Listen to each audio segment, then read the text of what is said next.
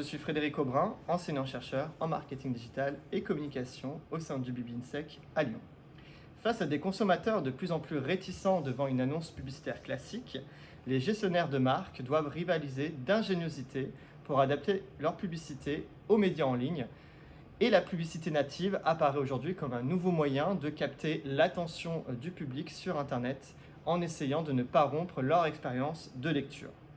Par publicité native ou native advertising dans sa version anglo-saxonne, nous entendons alors toute publicité payée qui prend la forme et l'apparence spécifique du contenu éditorial de la plateforme qui l'accueille sur Internet.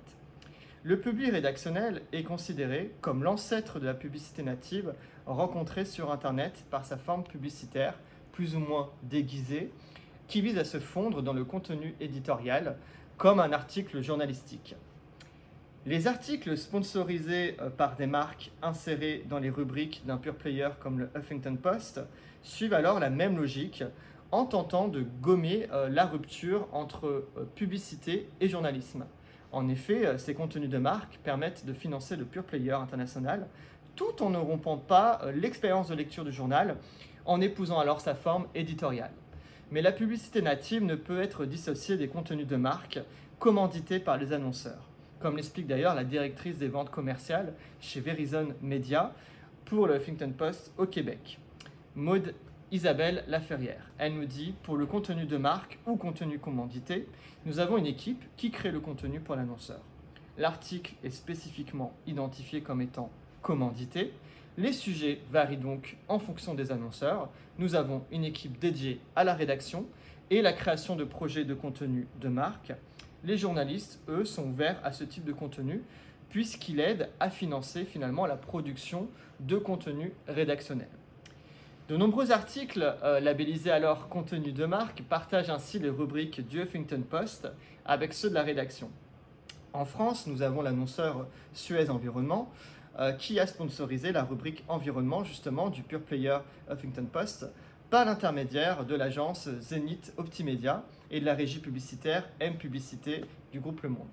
Suez Environnement s'est servi alors des articles tirés de son magazine sur les enjeux de la ressource et l'économie circulaire IMAG Suez Environnement pour occuper alors la rubrique environnement du Huffington Post. S'il s'agit d'un partenariat entre une marque et un média, la marque montre davantage son inscription dans une logique d'intégration organique. Elle fait partie du média au même titre que les autres articles éditoriaux du Huffington Post, avec une absence de coupure sémotique entre les thématiques de Suez et celles de la rubrique de Huffington Post français. Au niveau esthétique, euh, nous ne pouvons pas dire hein, non plus que les contenus de marque dissonnent avec ceux de la rédaction, puisque le dispositif déployé reste un espace publicitaire euh, qui permet alors à l'annonceur euh, de créer une rubrique sponsorisée au sein de l'arborescence du média. En conclusion, euh, la publicité native se distingue nettement hein, du traditionnel publipost euh, qui se caractérise par un texte beaucoup plus proche du marketing et de la publicité, alors que le contenu dans la publicité native présente un style davantage journalistique. Ce qui peut justement conduire à des enjeux de nature éthique, embrouillant un peu les frontières entre publicité et journalisme.